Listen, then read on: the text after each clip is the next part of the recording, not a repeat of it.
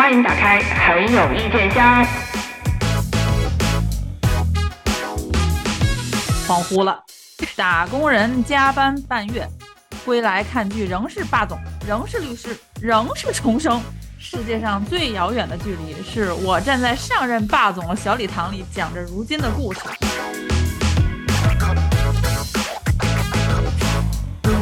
嗯，就是 隐隐有种过去这两周这日子白过了，人一扎白活那个感觉。我刚才想说 day 扎布，他是排片，我就觉得也有点问题吧？为什么要啊？故意的，是为了蹭上一部的热度是吗？有可能是这样的。啊，那咱们先说哪一个呢？都比我想，我想先说这个给我震惊最大的这个剧。就是我看了的这些剧里边，有几部我是觉得哎挺好挺好，就是好的不太一样，然后有的地方觉得差强人意吧，可以可以可以。但是看到这部剧的时候，我就是哇，不用看它的剧情，我就看片段我就可以了。这部剧，弟弟你怎么了？弟弟 以爱为营，大家不知道有没有看啊？那个继某特斯邦威之后，我已经很久没有看到某一连重生了。没事儿，我觉得阿依莲我们还是可以嘲笑一下啊，是吗？就是美特斯邦威之后多年不见阿依莲了，已经 不是这部剧，就是我我关注他时尚那块没有你敏感啊，就 是我想说，我关注透露着一种城乡结合部的。你太损了！你这么说，你让人家城乡结合部的富豪怎么想？你让人家以后去哪儿买衣服？就人家还打算就就着这部剧做一下自己的时尚参考呢。看这部剧，我关注的时尚点就是不不太明确。我关注的是，我说这个剧它有必要有剧情吗？就是他他把这个他那个剧的那个宣传物料，不是还有好多短视频啊什么的？就是他已经把他的短视频已经把这个剧的气质就是总结总结的非常到位了，就是莫名其妙。我不跟你说嘛，这个这个剧我不明白他为什么要拍成一个单集四十分钟，然后对吧对吧？长大段，他完全可以做成赵小慧喜欢的那种 短视频、短剧，是对十分钟一个的那种霸总的短剧。他都不，他都算不上晋江文改编的那个那个，你知道那个狗血感了，他就直接是那个小广告，你知道吗？不是，我刚才吐槽他城乡结合部，不是说他那个穿着时尚那个方向啊，那那个咱不懂啊。价值观是吗？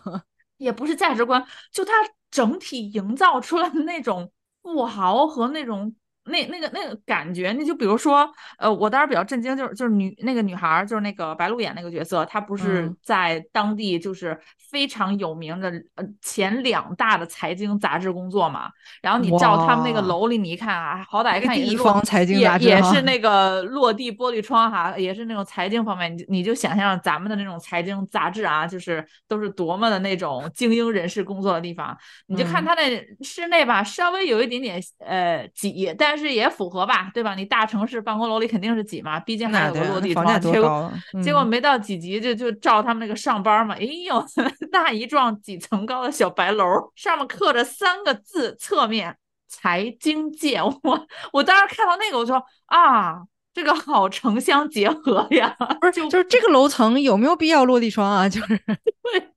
就有一种。这个杂志居然是这里排名这么前三的，就是好像是你就一般当地的企业家，企业家啊，对呀，上这个杂志可能还费点劲的那种。不是地方财经杂志排名前二，你们这个地方可能就两家吧？就是你也不知道这个财经，这是一个非常详细的分类，就是一般就是地方的出版物哈，就是我看那个楼最震惊的是什么嘛？就是说。哇，这个楼他们上班居然还用坐电梯，这有点浪费了，有点浪费了。我我是秉承着五楼以下都都爬楼就可以的那种。然后还有他们那个第一集上来就你知道吧？我我们霸总类的言情小说一定要开场，就是为了体现这个人霸总？对，一定要有一个舞会呀，什么慈善晚宴呐，啊，各种各样一定要高端人士对吧？凭票入场，普通闲杂人等那个呃禁止入内的那种，有那么一个活动场。你不在名单上，你进不来。对对，他那个他那叫什么华纳庄园还是叫什么？然后进，哎呦那个小舞会。我之前提到，我真的只想笑，就那个舞会有一种除除了弟弟和那个主演啊穿的还还可以哈，就那个舞会呈现的一种从拼多多买来的东西凑了一窝。我我不是瞧不起拼多多买东西，我自己也从拼多多买东西，但是咱们也都知道，你从拼多多上买东西你什图的么是什么，对吧？就是你买的是什么，你自己很清楚你花多少钱，你拿到什么东西，你就哎想象一下。你怎么知道人家就不是从拼多多上买的呢？就是说，你从拼多多买，你就别在那装大尾巴狼，说自己是什么，对吧？呃，什么什么高级端人士别的一个舞会是吧 对，咱就是，哎呀，年底了，大家见见面儿是吧？凑个热闹，对对团聚一下就。团建一下就可以了嘛，何必嗯要搞那么高端？然后一看又特别 low，尤其是那些那个小服务生穿的衣裳，就是一般我们吐槽了这么多装高端，就是这种精英的剧啊，一定要有什么舞会呀、讲嗯座呀、各种各嗯样的这种晚宴呀，我们吐槽这么多，至今都没有一部像这个，就是你突然觉得你你你连东八区先生那个，我都觉得他好歹也算是个舞会吧。那个多多少少有点这种灯红酒绿的感觉，是吧？对对这个就是对对对这个就是寒酸。就是我们之前不是有吐槽过吗？就是说国内这些剧啊，就是你们不要魔改舞会了，就是真正如果是那个不是舞会了，就是聚会、酒会这种啊，就是真正是那种专业行业内的 出于业务交流需求的这种酒会，就是说是酒会，但一般他如果你要是在上午或者中午或者下午举行的酒会是不会摆酒的嘛，是不会喝酒的嘛，就正常的这个活动都是这样的。然后我记得有一个朋友在评论里边就反驳我们说，不会啊，那我们参加一个某某什么活动，就是中午就会给酒了呀。然后我当时心里边第一反应就是。他是给你了，但他没有想让你喝呀。就有的时候你这个人吧，你得你得有点眼力见儿，就是人家放那儿你就喝呀。就 哎有的时候只是起一些装饰作用啦他，有的时候真的是放在那儿，但是就是懂事儿的都不喝，就或者那么傻实在，就大中小酌，对，不是说让你哐哐哐上那儿去喝酒，它不是一个酒会嘛。对呀、就是真正你要说真是大家敞开了喝啊，这个酒管够的那种酒会，它肯定都是晚上以后才有的。你下午就已经上酒的那种，那真的是不是让你对，而且它这嗯个、这个这个晚宴啊，你甚至都不怎么见到酒的出现。拼多多上可能不卖酒，就是、啊干干聊啊，就干聊嘛，就就是之前你不是录另外一期节目的时候，你说哎魏哲明不是最近演了一个新剧嘛？我还我说对对对对对，就是这部剧，我们魏哲明演了一个男二，演的是个大学教授，然后为了突出这个高端的、啊高端的谈话，就是这个弟弟演的这个霸总，年轻有为的青年。霸总青年企业家，过来之后，跟那个呃魏哲明演的这位就是大学财经方面的专业的教授，就说：“哎呀，嗯哎，老师，我去去年啊，不是我读您之前什么周兴国谈什么货币什么什么，我觉得哎呦写的特别 好，那个意见特别特别好。然后 魏哲明特别淡定的说一句：“哦，那个是我去年的看法了，我今年打算哎，真的，你去倒二零二二年的节目，那个是我们去年谈的一期节目。”我去年出的书，对，那是我去年的看法。哦哦，我今年我的看法，才反应过来，我我今年看法可能有些有一些改变。然后我我当时听我说，哇塞，真的，你去听我们去年某一期的节目，那是我们去年对那个节目的看法。哇，这个废话说的好唬今年我们也不一定有这个看法了。好唬人啊！就是我不得不说了，虽然我很喜欢魏哲鸣，我觉得他真的嗯长得很好看，小伙子就温温温文尔雅、温润如玉的那个劲儿，但是他演大学教授，就是你们这个学校这么好评教授啊？还是你瞧不起我们商学院财经教授这么好评？那个导演也不知道是谁啊，那个那个摄影师，那个运镜，你你你就说弟弟和白鹿长得都都不难看啊，弟弟长多帅啊！嗯，妈呀，那个那个运镜有几次就是弟弟坐我以在为你要骂人。我内心是这个想法，就是弟弟坐在自己的大那个劳斯莱斯的后面，哇塞，一个霸总的样子。他那个运镜有一种，你知道晕车做的感觉做那个 PPT 的时候，嗯，哦，左滑进右滑进是吗？就是它有一个有一个那个左滑进右滑进的那个设那个设计，不是一个圆呃椭圆形的，像镜面儿一样的那种哦，渐进啊，啊，就类似。然后我就哇塞，弟一个弟的脸有影视剧多镜头用成这样了。就是弟弟的脸有多瘦多窄呀、他那个镜头那样给到的时候，我居然有一丝觉得哇，弟弟脸怎么今天肿了？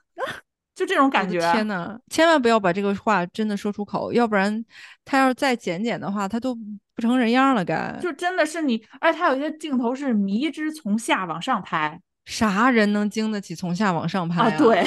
我们俩少有喜欢这种偶偶像男艺人，就是比较年轻一波的啊。嗯，少有的就是喜欢弟弟，然后就去看了这个剧。这个剧也不是说，也不是二零一六年拍拿到现在播的呀，他也是近期拍的呀。对，就是恢复正常以后拍对呀、然后那个那个呃弟弟那个那个霸总就简直了啊，就所有这种霸总小说的描绘可能都是一样，就是皱眉。对对，不熟就是弟弟弟这个 演法呢，就是弟弟这个霸总演法演的我有点时光穿越的感觉。对对对，我怎么又回到二零一零年了？就那个那个演法好古早啊，他那个演法好。刻板的那种霸总的塑造，但是你你又不觉得？就我看网上就有人说，哎呀，这个弟弟这个真真的差一点，就让我回到八月份杨洋老师的那个消防员的那个 想，那那那恶毒了，恶毒了，不能，那不至于。嗯，我就说为什么弟弟可能没有那个感觉？我觉得因为弟弟演的时候自己可能也憋着呢，受不了。所以弟弟那个皱眉是真的在皱眉，是心想说真的要让老子这么演吗？不是，他那个剧情真的，他有必要有这个剧情吗？你就直接就直接给我们打个字幕，就是说他在人群中注意到了他，他也在人群中注意到他，然后下一个镜头女人你在玩火，然后再下一个镜头 俩人直接亲就可以啦。你你没有必要搞那么多剧情，这 尤其是白鹿演的这个又是一个记者的角色嘛，因为霸总的小说我们也都知道了，他其他都是次要的，主要就是要讲这男主和女主，对对对，无限的就他们俩怎么好在一起的嘛，肯肯定是以感情戏份为为主，嗯但是你 就把这个记者这个写的是有点。就多少有点就是多少有点渣我魔力本业的就那个，是就。是你你你问题是你也不能硬，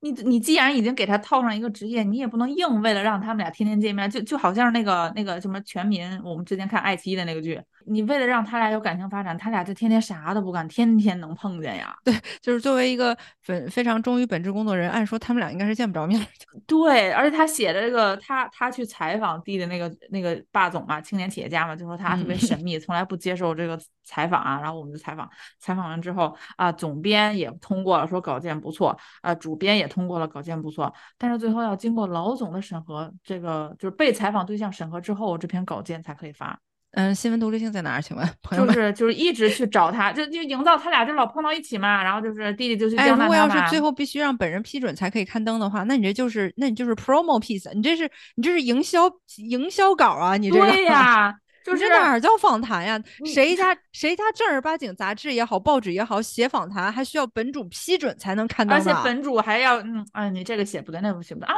好，那你说嘛，我应该怎么改？当时我都无语住了，然后就就是为了硬写嘛，他们俩要这个才有机会嘛，才能相见嘛，才能有机会沟通，互相认识彼此嘛。然后这个女主还要抱着个电脑去男主家里改，然后改完之后改几版，然后就是经经过男主同意才，哦，哦可以可以。真的就是你太嗯，这个剧我到就到目前为止，我感觉就是你你把这个剧情拍很简单呀，或者你把拍很俗套霸总什么这些都没有惹到我，就是你把这个媒体和出版和新闻自由这件事践踏在脚底的这种无知，真的惹到我了。就是说大家都会。嘲笑说哎什么哪有什么新闻独立性啊什么都会嘲笑这件事情，但是做做样子总是做的呀，我们哪不是不是哪有让 subject 自己去 approve，所以这就这就回到我啊们以前呃聊上一次那个节目的时候，上一次聊剧的时候，你们说到就是网文作者嗯有多少人上过班儿？没有文化是吗？他他跟没有有没有文化这这都差点，就是有多少人上过班儿，了解你自己学写这个行业，还是你就只是借着这个行业去一言一副灰姑娘嫁给霸总的这么一个故事？真的，我已经在我们这么流行大女主剧的当下，嗯，我居然能看到一部穿着阿依莲的灰姑娘飞上枝头变凤凰的这种古早的霸总剧，我震惊了。它甚至都有一种隔壁韩国的那个就是现代就是这种这种狗血剧的影子，因为韩国这两年它有点倒退。就他的那个价嗯值观，包括他很多剧里边的，就是他他有两个极端，一种是像那个《黑暗荣耀》那种极端复仇，就是女主就是我不爱了，对吧？我你们谁惹我，我杀谁那种；还有另外一种就是特别特别狗血的现代家庭豪门财阀争斗的那种那种观观念。这个剧就有点儿往那个方向走了。他连那个剧集的那个海报都看上去好像古早言情小说那封面啊，是吧？是吧？就对对我看的时候，我就感觉那种，哎，又穿越了吗？我们但是那个之前那个，我记得播之前就有一些片花放出来之后，那个观众不是也是觉得哇，怎么还会有这种剧啊？现在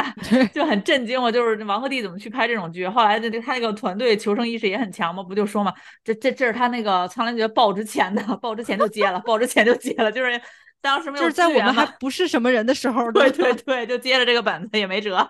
就是谁让他播的晚呢？就是你你好好歹你播的早点儿，可能大家有有循序渐进的感觉。现在有一种怎么还在开历史倒车呀？现在对对对，就是一站回到往前。那如果这么说的话，那就是当时白鹿也没有因为综艺获得大家太多喜爱的时候呗。他们两个应该都还是比嗯较人微言轻的时候吧，拍这个剧。就不知道呀，就很奇怪嘛，就就就他们俩 在这个剧里边就让人感觉有种深深的被摆弄感，你知道，就被摆 布的感觉。就是这俩人虽然就是弟弟，我们是很喜欢弟弟啊，就是大家不要太生气，他不要太计较啊。就是弟弟在《苍兰诀》之前，呃，演技是可以说是没有的。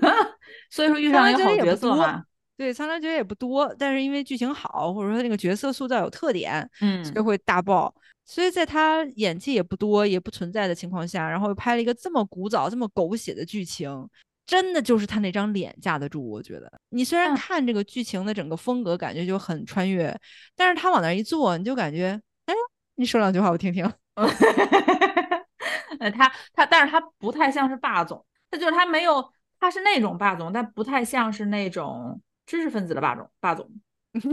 你懂我的意思吗？就他架上金丝眼镜儿是挺御的，但是没有那种搞金融方面专家的那个霸总的感觉，你就感觉戴眼镜纯因为近视是吗？不是因为有文化。就是纯是觉得戴上那眼镜儿好看。哦，很有可能他也不是近视，他那个眼镜可嗯能就是个平光镜对但是他确实搭那个造型，这个造型真的好看。嗯，因为他搭什么应该都不难看，我觉得。我们我们对王鹤棣确实太宽容了，对，就是没办法，长得就是好看啊。而且他在好六确实是也是，对，而且他确实吸好感，关键是因为他在线下，就是他在综艺节目，就是他戏外的那个性格嘛，就是嗯很真诚的。包括他在豪华屋里边儿傻乎乎的，就下雨要打球，然后要要游泳啊或什么，就那种性格是让人感觉很真诚，不装也不作。呃，所以就对他的宽容度就会特别特别高，就哪怕他演了一个这么阿依莲的剧，我 我看有一个网友说：“哎呀，每次弟弟那个皱眉扶眼镜，我感觉他下一嘴就要忍不住说一个 ‘Hey bro’，要去打球吗像他跟白鹿就是特别典型的，不是那种特别扎实的演员，所以他们在综艺的一些表现就容易让大家串戏。？”对，就是你看他俩在这个戏里边，你就感觉你你俩在憋，你俩在憋，早就想笑了吧？就他俩不笑场，观众想跟着他俩笑场，就嗯，挺受干扰的。其实，主要是他这个真的是特更像是，如果你要说他是一个，比如说，嗯，二线城市、三线城市的一个青年暴发户，对，这是可以就是如果你要是打算把那个整个整体环境放置在一个不那么北上广深的地方，你完全成立。你放在就是咱们二三线城市里边，那了不起的企业家。企业家二代有是啊也多的是，比比皆是，对吧？你你往南方看看，人家里边但凡说自己家有个厂的，那人家的财富你也是对吧？望尘莫及的。你如果要是把这个人物塑造成那样的，这也是一个比较好的角度来歌颂我们那个你知道我们这个经济发展的程度。如果是在二三线城市，一个特别了不起的民营企业家，然后人家也把生意做得非常大，然后人家也是比较出口啊或什么的，也是全世界都有人家的产品，那咱们是不是就不用开酒会这个事儿了？就。然后当地的这个杂志呢，是不是也可以不用搞得这么高大上？就是，哎呀，咱们当地的财经杂志，你们心里还没有数吗？咱们就是给企业家做做广告的嘛。所以这一篇这一篇稿子啊，小白你就去你去参考一下，对对。这个大家就特别好理解了，然后他们俩的这种相识相知也会让人感觉非常的合理，对吧？就是你是企业家，你掏钱，我们这个杂志怎么运营下去的，大家心里都有数，对吧？这都是几个嗯企业家每年捐点款，我们才运营得下去，所以给您写一篇表扬稿那是必须的，那是我分内之事。你看我写的好不好？不好您说我改。然后这个女记者想说，在咱们这种小城市，我要想嫁一个比他们家更好的，也不是很也不是很简单了，那我就瞄上你了。哎，搞一个剧看看好不好？对，我们就为什么不能稍微接就接地气一点？实一点不好吗？所以就是说，这些网文作者他充满着一种对于上层社会的意淫嘛。而且很矛盾，就是他一方面又瞧不起自，就是大普罗大众，我们都出身的那种乡土环境，然后一味的想要去攀龙附凤，对吧？就是意淫那种上流社会的生活。但另一方面，他又脱离不了自己的这个认知，你没见过那个那个大。就那么那么高级别的人的那个生活，那你就写不出来呀。对，就是既嗯没有那种生活，也没怎么上过班儿，文化层次可能又欠缺一点儿。对呀、还还当地数一数二杂财经杂志，然后写一篇采访稿，还因为你知道他那个故哎事，就一说弟弟那个角色，就这些网文作者还特别喜欢给这个角色套一个特大的壳，你知道吗？就弟弟这个、这嗯个青年企业家是搞什么的？是搞芯片研发的。我的妈呀！你可快了他是投资芯片研发的，就是他喜欢就是看哪个公司芯片研发，他觉得这个项目好，他有钱投啊就投资。嗯哎，对，然后那个那个弟弟就看中一个企业，然后就一一直那个台词里强调说，哎，我觉得特别看好做我们中国芯，然后就把那个利益写的特别的大。不是这里边儿就属于，如果要是一个全全身心搞中国芯的企业，轮不着弟弟投资啊，就 就是你不如写他是那个投资这种拼多多这种这个当地的小电商商品平台批发，哎，对对对对，或者说我们家就是生产纽扣的，或者说我们家就是生产顶针儿的，但是我们家对，我们今天为什么要搞一个舞会呢？因为我们这个成衣的 各个部分，这些家族企业都要联姻，每年都要在一起。对呀、就是就是很日常生活就是这样的呀，就是做裤子的和就是做牛仔裤的和做外套的，他们两家就是在当地看起来就是势均力敌呀，要联姻只能跟他联呀，就是几乎不太有那种就是做成衣的，然后嫁给了开煤矿的，就人家也不熟，你知道吗？人家也愿意找嗯知根知底儿的，我就特别愿意看，就比如说像那个就是嗯猪饲料厂的二代，对吧？就是 他们怎么搞，就是精精炼，你知道吧？我们这个饲料要怎么又环保，然后又营养成分又高，然后还那个健康，还不涉及一些就是禁止添加什么的。哎，你搞一个这个方面的文创，就是不是不是文创了，这个方面的这个事业文，我很愿意看，朋友们。或者是那个就就现成的嘛，就之前有两个国货品牌的那个呃公子和那个公主，啊王子啊和公主不是在一起了吗？你根据那个改编，又是我们自己的民族品牌，对呀、你你你你改两个人又长女的靓，女的靓，男的帅，然后两个人又都有学识，都有学历，可能也国外有过留学背景，归国帮助家打理家族企业，又有能力，然后又通过这个互相之间有生意来往，加上可能通过父母想要联姻这层关系关系，可以搞个先婚后爱嘛。完全可以啊，而且你也不要搞那种说要反抗家族，然后就不乐意，乐意，乐意好多孩子人家 很乐意，人家觉得没错我在外边儿谈恋爱找的那不知根不知底儿，家里边儿这这挺好。结婚很重要，结完婚了以后，对吧？彼此都不是不是坏人，大家都挺好的人，慢慢产生感情，挺好的。你弄一个这，我们也愿意看，对，非得弄点的那个，哎呀，矛盾的不行不行的。因为结婚之后，一家公司就变成了两家，一加一还大于二呢，对吧？保不齐保不齐这老两边的老人一高兴，对吧？咱们两两家公司合并了，好家伙！家里再搞一个财经杂志，专门负责宣传你们俩。你说点实话不行吗？就非得说点那个，哎，你哎，就这些作者们啊，不管是编剧还是这些网文作者，你们被这个世界蒙骗的还不够吗？你们还要合起伙来一起再去蒙骗别人。咱们就是，咱们就得从此以后，我们倡导啊，就是咱们在咱们的网文里边说点这人生实话。而且白鹿同时还上了另外一部剧嘛，就是她和张凌赫演的那个，哎又是重生。这个你看了，我没看这个，哎。我我我我都你看我都卡壳了。我有一个震惊的点是在于，嗯从《步步惊心》开始，嗯，到后来《如懿传》，到现在这个《宁安如梦》，怎么于妈就老能那么巧把她拍的跟这个题材类型几乎一样的剧安排在了这部可能会爆的剧之前播啊？哎，你还真别说，这可能就是人家于妈在行业里边儿拥有的一点点小特权吧，或者说不能说特权吧，就是拥有一点点的这个资源，就是她就能够打探到相似题材大概已经进展到什么程度了，什么时候播，然后她自己快马加鞭抢在人家前面播。都是那么巧，在一部大家热烈期盼的剧之前等啊等，一直等不来，哎，然后他这个这个复刻版就上线了，这个 A 货，然后大家就开始看嘛。A 货，就会骗取一些观众，大家说，哎，来了来了，一看就是啊，就才发现货不对版嘛，对吧？对，因为这个《宁安如梦》，我一看故事重生，像我本身就是，对于重生有一点点研究是吧？但不是他上一轮刚就是刚重生完了，怎么又重生了？就有一种审美疲劳的感觉。它不是一个人重生啊，所以哎，你看，所以说就是于妈这个伎俩就比较恶毒嘛，就是你你因为好奇重生这个题材，然后去看了他那个 A 货，然后嗯看完了以后就感觉啊，也就不过如此嘛。等到人家那个就是所谓精心准备的正版出来的时候，你已经疲劳了，你就不想看了，他就正好做到了数据上打击人家的目的了嘛。这个片儿跟这个《以爱为营》，我都不知道是不是一个那个摄像团队，它有一些运镜更加的神奇，恨不得这个人啊，从嗯倒着，然后三百六十度、一百八十度给你转成正的，或者是有那种强烈的那种大灯 打在这个人的后方，你都看不清演员的脸。哦，好几次我都以为是那个黑白无常要出来了，就特别像《西门娘子传奇》的。哎，我每次提到这种 比较怪异的这种，就因为《西门娘子传奇》它发功嘛，可见我们的数据库也是蛮枯燥的。就是它发功，它会有一些这种特效，你是觉得可以理解的吗？它虽然是重生，但它也没有带着这种技能回去吧？它对，它是它是重生，但是它没有魔幻，是吧？对呀，就你为什么把它把它拍成一个那个魔幻手机之？宁安如梦呢？好几次那个镜头就是扫那个白鹿给特写，都是从这边侧侧方，然后又是这种渐渐夸夸夸，然后那个来一阵风把他的那个头发吹起来，然后给他一个正面怼脸的特写，还是从那个斜下斜下方三十度左右拍他，就是可见这个摄像团队是不知所云，然后这个导演更是不知所云，都不知道自己在干嘛。而且每一次这种重生的剧，我我我为什么觉得有一点 get 不到他的点，就是。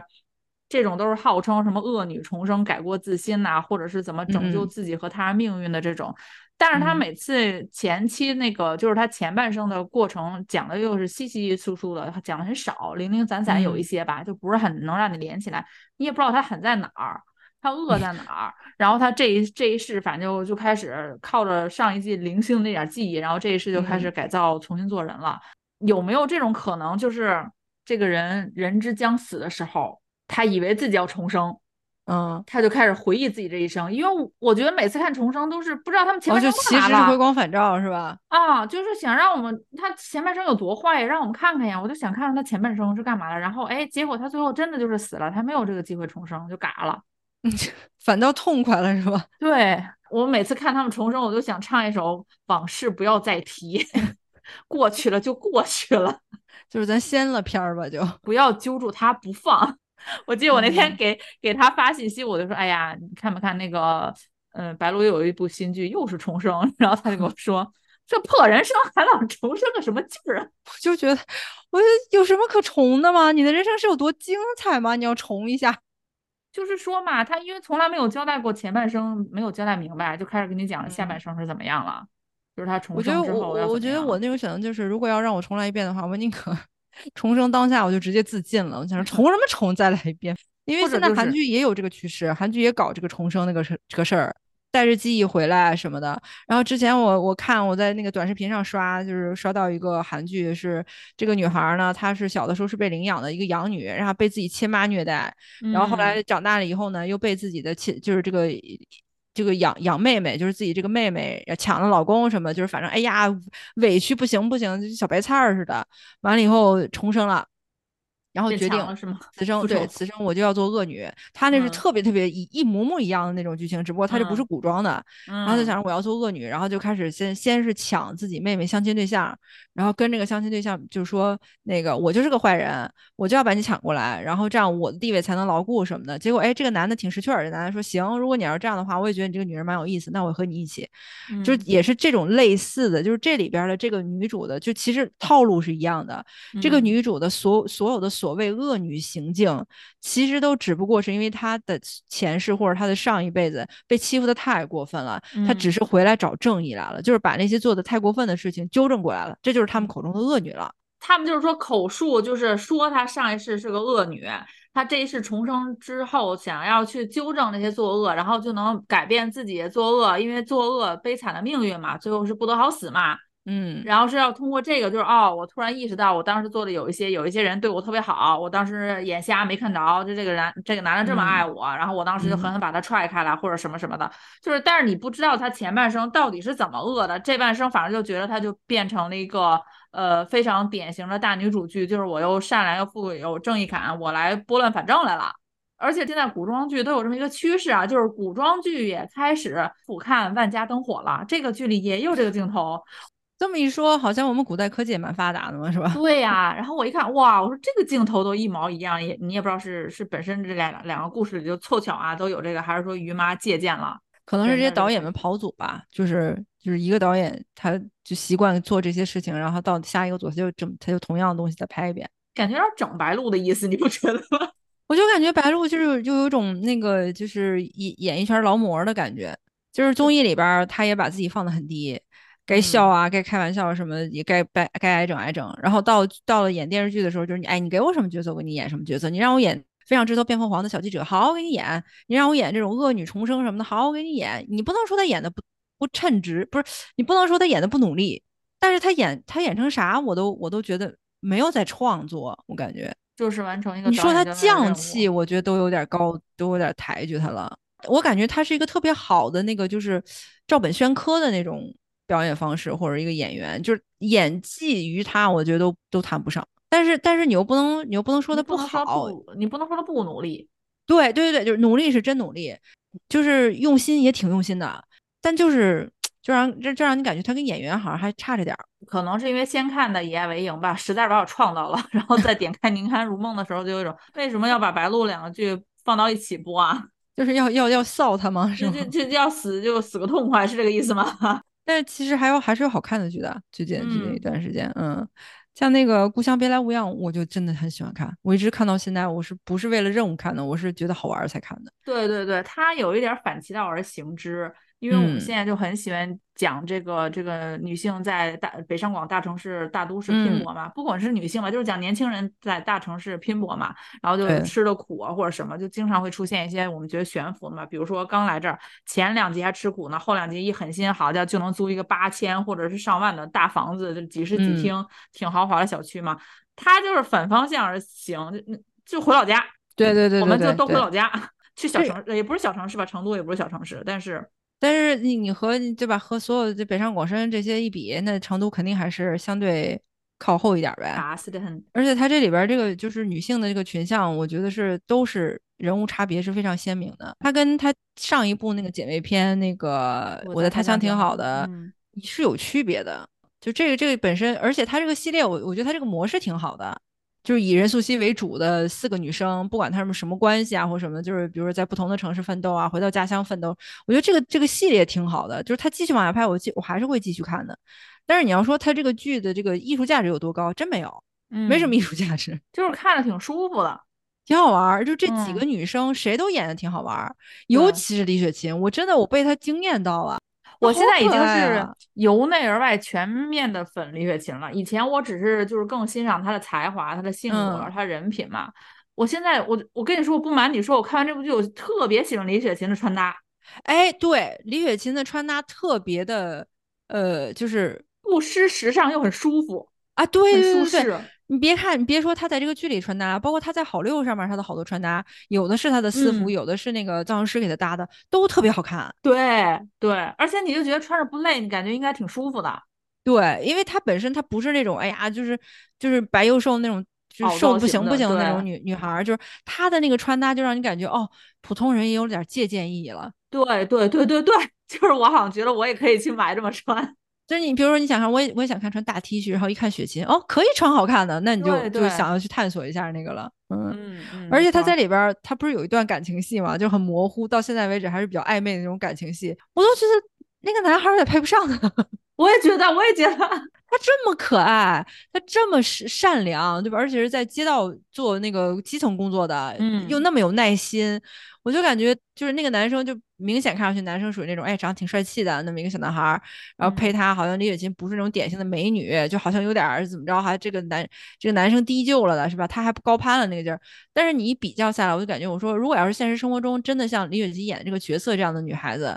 啥样男孩都是高攀，都是高攀她。嗯，嗯，多善良啊！而且该硬的时候也能硬得起来，对吧？怼他室友那几句，其实我不是特别喜欢，非要给每一个角色都安排一个官配啊，我觉得有点没没必要。像那个，比嗯如说那个最小的那个董董什么西，他叫是吧？嗯，王子璇演那个是吧？啊，对对对，就是他演那个，我觉得他没有必要。我觉得李雪琴这个我也不太，我觉得就写这种稍微暧昧模糊一点，类似于同志战友的关系也挺好的，没有必要说非要嗯最后硬给他凑一个。对对对，他那两个那个我也觉得没必要凑，嗯，对，我觉得像任素汐和那个那个谁，是因为他又又有离婚嘛，又有孩子嘛，嗯好像那一对儿如果是能给他凑一个姐弟恋，我觉得可以接受。对他那个是可爱的。对，任素嗯汐那个，哎，任素汐那一条感情线我是愿意磕的，任素汐那条你磕哪个？我肯定是磕他跟谢阳呀。我磕他跟张弛。不是他跟张弛是能磕，但是因为谢阳，就是我，因为我没有看过谢阳那个演员以前的其他的角色，所以我没有，我对他没有恶感。他演过那什么，你肯定是不记得，他演过那个《爱很美味》。呃，我都不记得，就我我是嗯刷到他以前的一些片段，我才我说哦，原来是他，所以在这个里边，他的那个形象就特别让我有好感。我而且他是那种就是哎慢慢悠悠的，特别有耐心，就在这个张佩这个女生身后，就是随时随地等待着，对吧？你需要我就来，然后你你那个你不敢承认我们之间的情愫，那我就慢慢等着。就他那个感感觉让我觉得特别好，所以我特愿意靠他俩。但是他跟张弛就让我感觉，嗯，要是没有谢阳的话，你俩也能好。我是那种我看到张弛出现的时候特别的惊喜，因为近半年我比较就是追了，不是说全追完啊，但是看的很多剧，大部分都是有一席的演员参加，比如说蒋诗萌演的剧，我基本上都看完了。然后那个呃前一段那个谁蒋龙的那个，他跟张凌赫演的那个，那个我也看了大半部分。对对对。因为一喜的那些演员，我们都知道，那那真是穷，也不能说穷粮当，就是真的是有这个追逐演员梦想，当时才去参加一喜。因为那个节目，说实话名不见经传，没有人知道他做出来会是什么样子嘛。大家就抱着试一试的那个想法，然后去参加了。然后你就突然间，时隔大概两年吧，两三年，嗯，然后突然开始在荧荧幕上见到这些人，一个个开始出来的时候，就哇，人五人六的是吧？啊，对对对。就好像感觉啊，看到终于看到这些人还有后续的发展，就很欣慰。而且他也瘦了，然后上镜也都挺好看。但是他那个好看不是那种好家伙，就是吧油头粉面帅哥那种好看。他那个长相就是特别像生活中你某一个长得还不赖、身材还不赖的一个男同事的样子。我觉得呃，他乡系列拍的之所以我们觉得接地气，就是他没有把那些什么人塑造的好像跟我们好像很隔阂很高，就是高高在上。离我们很遥远的一群人，你就感觉你生活中可能也周围有这些人。谢阳那种人夫感，就让我感觉说啊，这可以有。他还蛮有那个什么，因为他在爱，我当时也是没认出来他，我后来看网上才说他在《爱很美味》里演的是那个开面包房的那个小男生，就是演的是一个年下，他追张含韵的那个角色嘛。张含韵当时不是离婚了嘛？嗯，他在这里等于就马上演了一个比较年长一点、年上的事业有成的一个，嗯，比较有城府的一个一个男性嘛。所以我就说，哎，居然我还没认出来，就是那里面好像感觉就是一个小男生，这个里面就变成了一个很沉稳的成熟的人。这个人的演技是可以的，人家是有，人家是有专业单位的，人是天津人艺的。哦，原来如此。这里边就让你感觉都是这些就是演技比较扎实一点的专业演员，就是有一种吊打的感觉。你看他们演戏特别特别轻松。你知道我特别喜欢他这一点是什么吗？就是他因为拍的是以在成都为主嘛，嗯，那你在成都你就不得不讲四川话嘛。你不像说在这也是特别争议特别大的地方。我知道，我知道他争议很大，就很多人说他那个四川话说的不标准嘛。对对对，我就是想抛开他标不标准，我想说，既然他的利益点就是在四在成都在四川，这些人就是讲四川话。他有有一个细节，我觉得他做的特别好，就是每次他们吵架的时候，嗯，就是本身前半程还是半夹着普通话，或者说一些川普，或者是说半夹着四川话，但是吵架一吵急了，这些人就都开始用四川话。嗯，这个还是比较细心的。对对对，因为我们好多那个一说我在哪儿哪儿什么，比如说在西北呀，或者在广东啊，也讲这种故事，然后一吵架都是一一嘴的那个京片子。嗯嗯嗯嗯就是北京话，然后你就感觉很有点普通话都倍儿好。对对对对对，但是他这个就有一点感觉，嗯，即使是他说的不标准吧，但是我觉得他这个细节做到了，因为我们你你你着急人着急的时候就是说母语。对对对，会说自己最舒服的话。对对对，他至少这点做到了。嗯，就是他这块儿就是挺多被挺多四川观众诟病的，就是说他们这个南腔北调的，有学的像的，有学的不像的，然后还说任素汐那个其实是贵州话，就是对于对于外地的不懂的朋友就觉得啊，听上去没什么区别，但其实人家本地人就是云贵川的话，嗯呃川渝，然后贵州的话其实差别很大的，人家听着觉得别别扭扭的。这个我觉得就 怎么说呢？只能说。他没有办法选到所有角色都恰到好处，而且又都是四川籍演员，这个就没办法了。但是这些演员愿意去学，对这些演员愿意去学，也挺也挺真诚的。嗯嗯，反正能糊弄能糊弄大部分的外地观众也行了，倒是。但是我有一点，我我是在我看来，我是稍稍有点想批评一下这个戏的，就是因为这几个主演，其实就是抛开雪琴，雪琴属于天分真的挺高的。她虽然不是专业科班出身，但是她演起来也挺自然的，没有什么太大的那种突兀感。这几个演员可能是因为太专业了，嗯，然后彼此又挺熟，在很多情况下，你感觉他们那个戏那个台词都是演员自己说的，应该不是剧本里的台词，嗯，特别随意。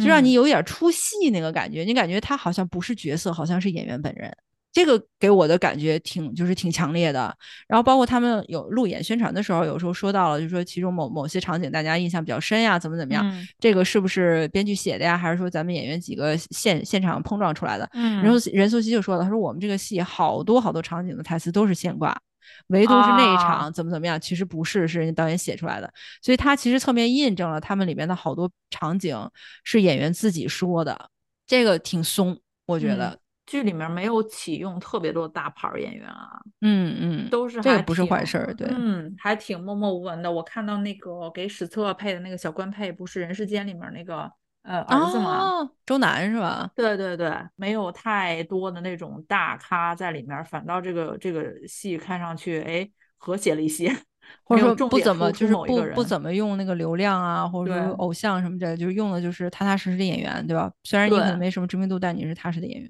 哎，但我有一个疑嗯问啊，嗯它这里面怎么有这么大量保险的东西啊？内容啊？我我不排斥啊，我觉得就是学一学他那个讲怎么给你分类啊，或者什么的，因为他是一个保险经纪嘛，那个任素汐演那个角色。嗯，但我觉得好像有过于有时候有点太多了，是吧？对就是跟剧情无没有太大关关系对，就。讲他们，比如说讲他们那个员工培训，有必要花了半集的时间，就真的给你输出 保险的内容听培训吗？可能这首先得看看他这个剧尾的那个赞助商里边有没有保险公嗯司，然后再一个就是可能他们也是觉得，如果不做一些比较专业的细节的话，就是这个场景表述可能有点空吧。嗯就是如果说啊好，下我们来进行那个员工培训，然后也不讲培训内容，可能如果他要是什么什么保险内容都不涉及的话，出来后我们会不会又批评他说，那你这个东西挺空的？但他那个故事的着眼点就真的特别小，都是特别谨小细微的事情上，就感觉我嗯们也发生过这种事儿，比如说那个有一些像那个任素汐和她父母的那个关系，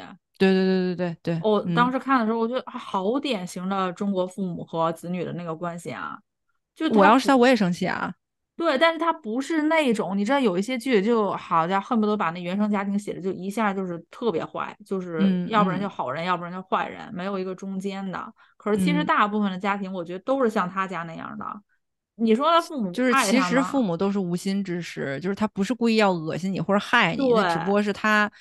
他就是他就这样教育孩子，或者他就是没有知识没有经验。他就是他嗯他的呃行动的初衷是爱你，但他行为表现出来他不知道怎么爱，他就觉得从他出发点对你是好的就是好的。嗯，所以这里边任素汐那个角色张佩和他父母是不是那种老死不相往来，不是那种对彼此互相决断，就是我跟你生活还是生活的，就给你约法三章，以后你不许拆我嗯的快递，然后以后我上厕所你不许进来，什么就这个真的特别特别细节。嗯，就是你像我，我都好久不回家了，这回回家以后就发现有一些生活上的边界感，就彼此都是不适应的。嗯但是好在我我是探亲嘛，我就只住一段时间我就走了。如果我要是真的回国了，搬回去跟我爸妈住在一起，同一个屋檐下，那肯定是要约法三章的。反正这个剧我觉得还是好看的吧，就而且我觉得他是不是有点宣传成都的意思？因为年初的时候，那个刘亦菲和李现不是拍了一个那个去有风的地方当时对嗯，不是宣传大理嘛？我觉得他这个故事有一点，因为他有很多的那个呃远景的那个镜头，给的就是整个成都的那个街景嘛。嗯，就那段可能没有什么故事情节，就让你欣赏一下，尤其是那个他们喜欢喝茶嘛，喝茶搓麻呀或者什么的，然后你就觉得，我我我感觉啊，他可能也有点想宣传，顺道宣传一下成都的那个意思。如果要是有这个动呃那个用意在的话，那成都就是文宣部门应该会给一些帮助吧。嗯，有也挺好的啊。就如果你要嗯是以某一个城市为背景，然后你着重在剧情发展里边宣传一下这个城市，然后让年轻人都觉都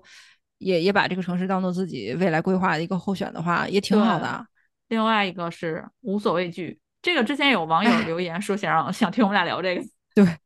这个剧怎么说呢？就是它好好好的很明显，不好也不好的很明显。嗯就本身我是喜我是喜欢热依扎的，我很喜欢他，但是这部戏里边他那个他那个京片的那个劲儿，我都感觉你说话怎么那么垮呀？他北京人嘛，但是就是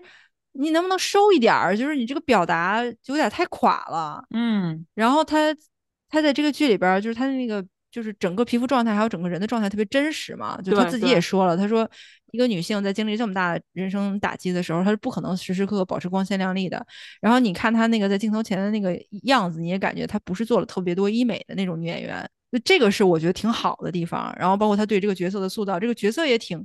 就是一个挺挺就是缺陷和和优点都挺明显的一个角色。我特别喜欢他说那个，我必须得出来，我再不出来，我那小人得志那样就已经露出来了，小人乍富，小人乍富那个样就露出来了。我觉得他特别可爱，但是另外一个就让我感觉这个剧让我有点看不太下去的，就是那种好，你是挺可怜，你前夫渣离开你了，一借借一千万贷，结果你倒手一卖个房子六百万还上了。呃，对，剧情很悬浮，我不配同情你。我还而且我还很惊喜的是那个女二绰妮吧，那个演员叫对对对，绰妮绰妮，嗯，她是星二代是吗？我看网上说的，好像是，就反正人家家里边有这个背景，她但是人家最近好几部剧，对，是吗？前段时间有一个那个什么剧我忘了，她演一个老板的老婆，然后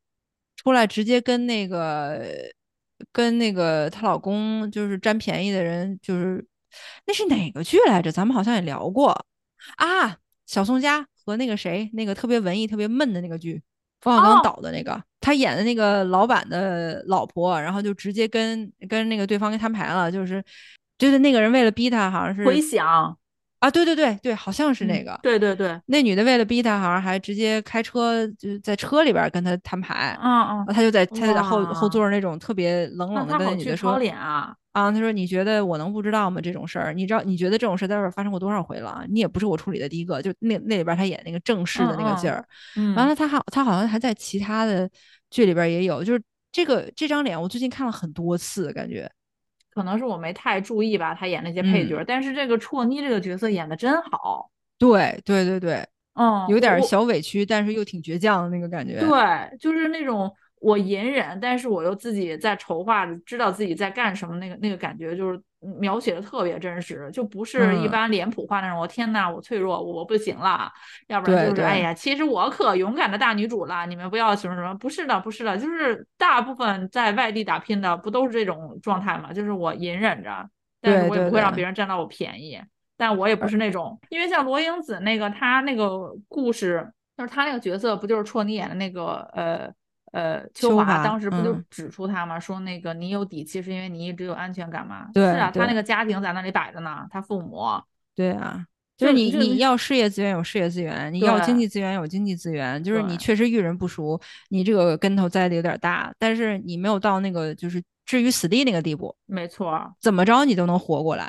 而且王阳老师这里面都稍微有点去油成功了，我觉得。你觉得他去油成功？我我觉得他有点故意往油里演呢，他这里边。我可是我觉得是他那个角色需要啊，对对对，确实是，就是他这个角色给我感觉就是什么书圈天才，他该游他也得游起来。他他那个角色不是很油嘴滑舌啊，对。然后又什么哎美女怎么着，就是你知道他在演一个很世俗、很滚刀肉那么一个角色，然后哎他就是，嗯，就不会有一种虽然我在演一个嗯不怎么样的一个男人，但是因为我的魅力，这个哪怕是不怎么样的男人也被我演的挺怎么样的。对，就是因为他之前几部戏一直演的是那种，就是也是突然演起霸总来了嘛，就是这儿的总裁呀，那儿的公司总裁，一副就是一本正经的样子，然后又又又跟那个女主又感表现出很专一的那种感觉嘛，就突然间有点油，是那种油。对，这里面油是油。对，这里面油是因为这角色他就是个油。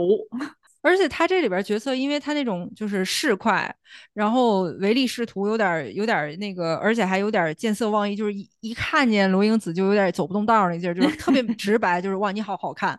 就他那个演的特别真实，然后以至于罗英子在里边对他那种你能不能不要这么死缠烂打，就让人觉得对呀，就是你确实挺烦人的，就是你这样的话，如果在生活中，哪怕你确实长得挺好看，你是这个表现。我也会像龙英子一样，就是你不要你不要这么缠着我好不好？你怎么阴魂不散呢？对。但是以前有一些就是其他一些剧，它的那个毛病就在于，他这个男的虽然五官条件特别好，他不会演自己怎么缺德，就会让那个女主的那种欲拒还，就女主的那种真诚的拒绝显得欲拒还迎。对对对，就有很多观众就同同就是共情男的而不共情女的，想说你干嘛呀？他条件那么好，你就跟了他吧。就这，对作为观众来说，我看到的是你呈现给我的。对我之所以感觉这个女主有点不识好歹，就是因为你演的就好像她就是不识好歹了。但是你看这个剧里边那个演法，就让我感觉哇，王阳演的这个人，我要我我也烦。对对对，就是因为之前的角色老是把小人塑造成正人君子，对，而他就是演出了小人。这个小人活灵活现的，对对对对，就让我感觉你让我接受你，嗯，我得做做自己的心理工作。我看这个剧也是，呃，磕磕绊绊的追吧，就是因为，嗯，剧情。当时我们俩想聊这个剧的时候，我就觉得演员的演技都挺好的，这里面很多的老戏骨啊，都是每个人把角色塑造都都很成功。我说实话，我觉得热依，呃，热依扎和那个王阳，还有那个绰妮，他们三个这么年轻，能接住那些人的戏，我也是。嗯，就捏了一把汗吧，没有 没有出戏，没有出戏。呃，但是他那个剧情实在是，就一是不说他那个欠了，这家伙一下就欠好几千万，真真的是他家你们有钱人真敢借哈啊！而且那个卖房子卖了那个钱，我也没算明白那个账，卖了那个钱不正好可以还那些欠的那些钱嘛？但是又说啊，又一副我还不了，又没有能力，又去找那个大哥。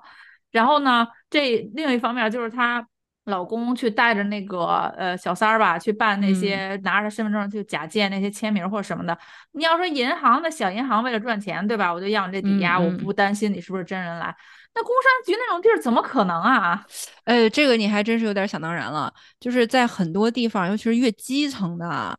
就是嗯，那身份证能不核实吗？嗯，会会存在这种问题。会存在，就是越基层，然后如果他是出于一些目的，就是为什么我一定要让这件事情办成？你说只要就是那个操办经办人员，他有这个动机，就是我必须要让这个事情办办成的动机，他很多违规操作是超出你想象的。这在基层其实是存在的，只不过是跟不同的经济发展程度的城市有关系。比如说像那个呃江浙沪经济发展特别特别高的地方，服务意识比较好，然后这个基层的这个管理部门他们的规则规范也比较正规。嗯，这些地方可能这种事情发生的比较少，但是你往那些经济欠发达一点的地方，在一一线一点的城市，然后在就是怎么说呢，就是这个这个当地保守势力比较比较重一点的一些地方，这种违规操作挺频繁、挺挺常见的。可是他这个故事背景讲的是北京啊，所以说就说他这个设定有点不太合理。我我就这么说吧，就是我们家是有类似经历的，所以这种是就所以我当时看到他那儿的时候，我就想说，我说哦，这挺贴地气儿的。总而言之，就是他，反正他办案子讲律所的那个过程，我是觉得他这个剧可能可以分成两个部分看，就是讲专业、讲职业这个部分差强人意，就是讲他自己本身那个故事也是铺的面儿都特别大嘛。但是他讲人的那个部分，就是每一个独立的个体那个部分，我觉得是成功的。对，人物塑造还不错。对，就比如说那个讲职场那部分的职场的专业性，咱们抛开不讲，就讲人物的塑造。嗯，我觉得是少有的那个呃，内地的职场剧里能把这些鲜活的领导层啊，那种复杂的人性给你展现。哎，真的，就那就那个我们一般那种领导，好家伙，那恨不得不带脑子的坏呀，就你必须得看出来，你还能 轻而易举就能推翻我的那种。对，哪有那样的领导啊？那他还能当上领导，他能爬上去，那那肯定是不是一般人啊？你就比如说那个那个韩韩律，嗯，就是那种。你你说他坏吗？他表现出来又不是那种纯坏，但是底下人都知道他坏。嗯，对。但是你又抓不着他的把柄，你也没法。这种才是坏人呀。对，就是他之所以能够就是逍遥法外这么长时间，就是因为他他做的很聪明啊。哪有那么傻的领导，就直接好像恨不得证据拍你桌上了？就每次告我去吧。我们的 剧一一体现是为了体现这个主角的这个英勇和那个聪明啊，聪华聪明才智，就一定要把那个领导塑造成特别傻缺。那根本就不是，你说你就想想你自己的领导，就是现实生活中能把你折磨的牙咬恨的有牙根痒痒的领导，真的，你你说他傻吗？他谁他谁还不傻呢？他对，然后他里面的其他那些律所的那个角色也是，真的就是事不关己的时候，嗯，我就是高高挂起的，我才明哲保身啊，我才不在乎你们这些小兵小将。然后还有那种稍微虚伪一点的，就是那个我觉得那个陶主管陶主任，看上去特别的正义。有仁义道德，但其实，在利益面前，那颠算算计的多清楚呀！就是你应该，我们应该怎么做，我们不应该怎么做。你因为你要想到，这就是这恰恰是那个位置的人他正常的思考方式。真的，真的，我就看到这儿，哎，我说对对对对对，不会有一个领导突然站出来正义说，我觉得你特别厉害，我也帮你一起整倒另外一个人。没有的，没有的，就是哪怕像像咱们这种，就是年纪也是从磕磕绊绊出来过来的，现在稍稍就是明白了职场的一些规则以后，可能也慢慢做到了一个相对小中层或者怎么着，将来可能会往往高里升的那个位置，咱们也不会像一些剧里边那种，就是哎呀，好家伙，这个杀红了眼了，就是我看了这个主角人特好，我就一定要抛开一切为他，不会的，不会的。因为你会衡量利弊嘛。甚至是我们现在看新人都有一种你蠢确实是有蠢的理由，我等你蠢明白了我再帮你。对，就是这才是真实的职场，就是谁都不 care 透谁啊对，对啊，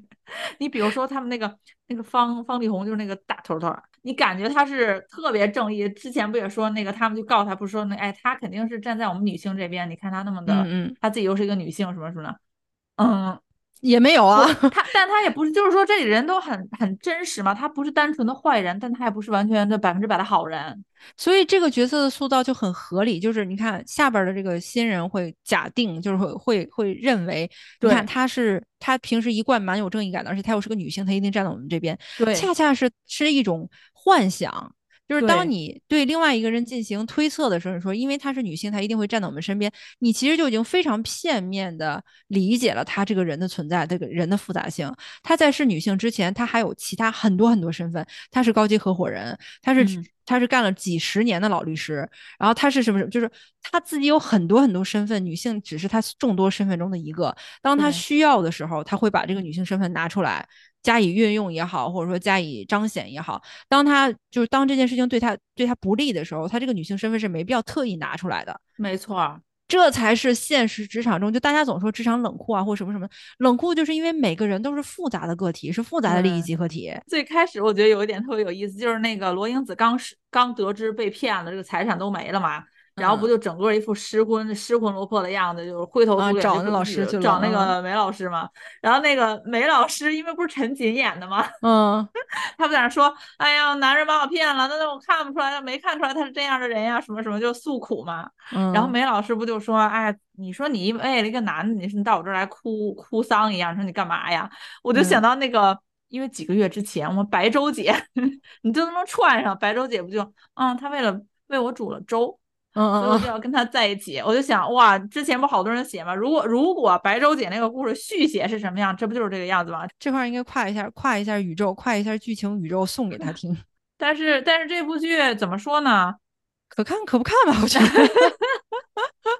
有一些桥段是挺解气的，但是有一些桥段也是挺狗血的。你看那小保嗯姆那个戏份，我就觉得，嗯，就是就是有点为了抓马而抓马了。他，你看他跟小保姆相处的那个方式，也让我感觉，虽然他是帮了你大忙了，但是你这种相处方法好不成熟。那怎么哦会跟一个对吧？明明就是大家身份是有别的，你是我们家的雇员，对吧？你是我们家家庭服务员，你是雇员，我是雇主，之间那么没有边界感。作为一个成年人，你是这么保护自己的吗？可是这个又能串上她那么轻易就被她老公给骗了，倒也是所谓的闺蜜。哎，我从罗英子身上无数次的看到了自己，真的，我就是没有一千万的存款。就就是所以说，有一些虽然自己没有的东西，但是也给自己挡了一些没有的灾。哎，对。一怼，这排片儿，这个十一月啊，不能说十一月吧，从七月到十一月，你仿佛就进入了一个他们创造的迷宫。这些剧看似不同，却又不生分别，它让观众忽视了季节的变化，就是空虚敲打着意志，仿佛这时间已静止。我甚至觉得天山童姥如果得此青春永驻大法，再也不用喝那星蒿的生血了。你为什么要把天山童姥放？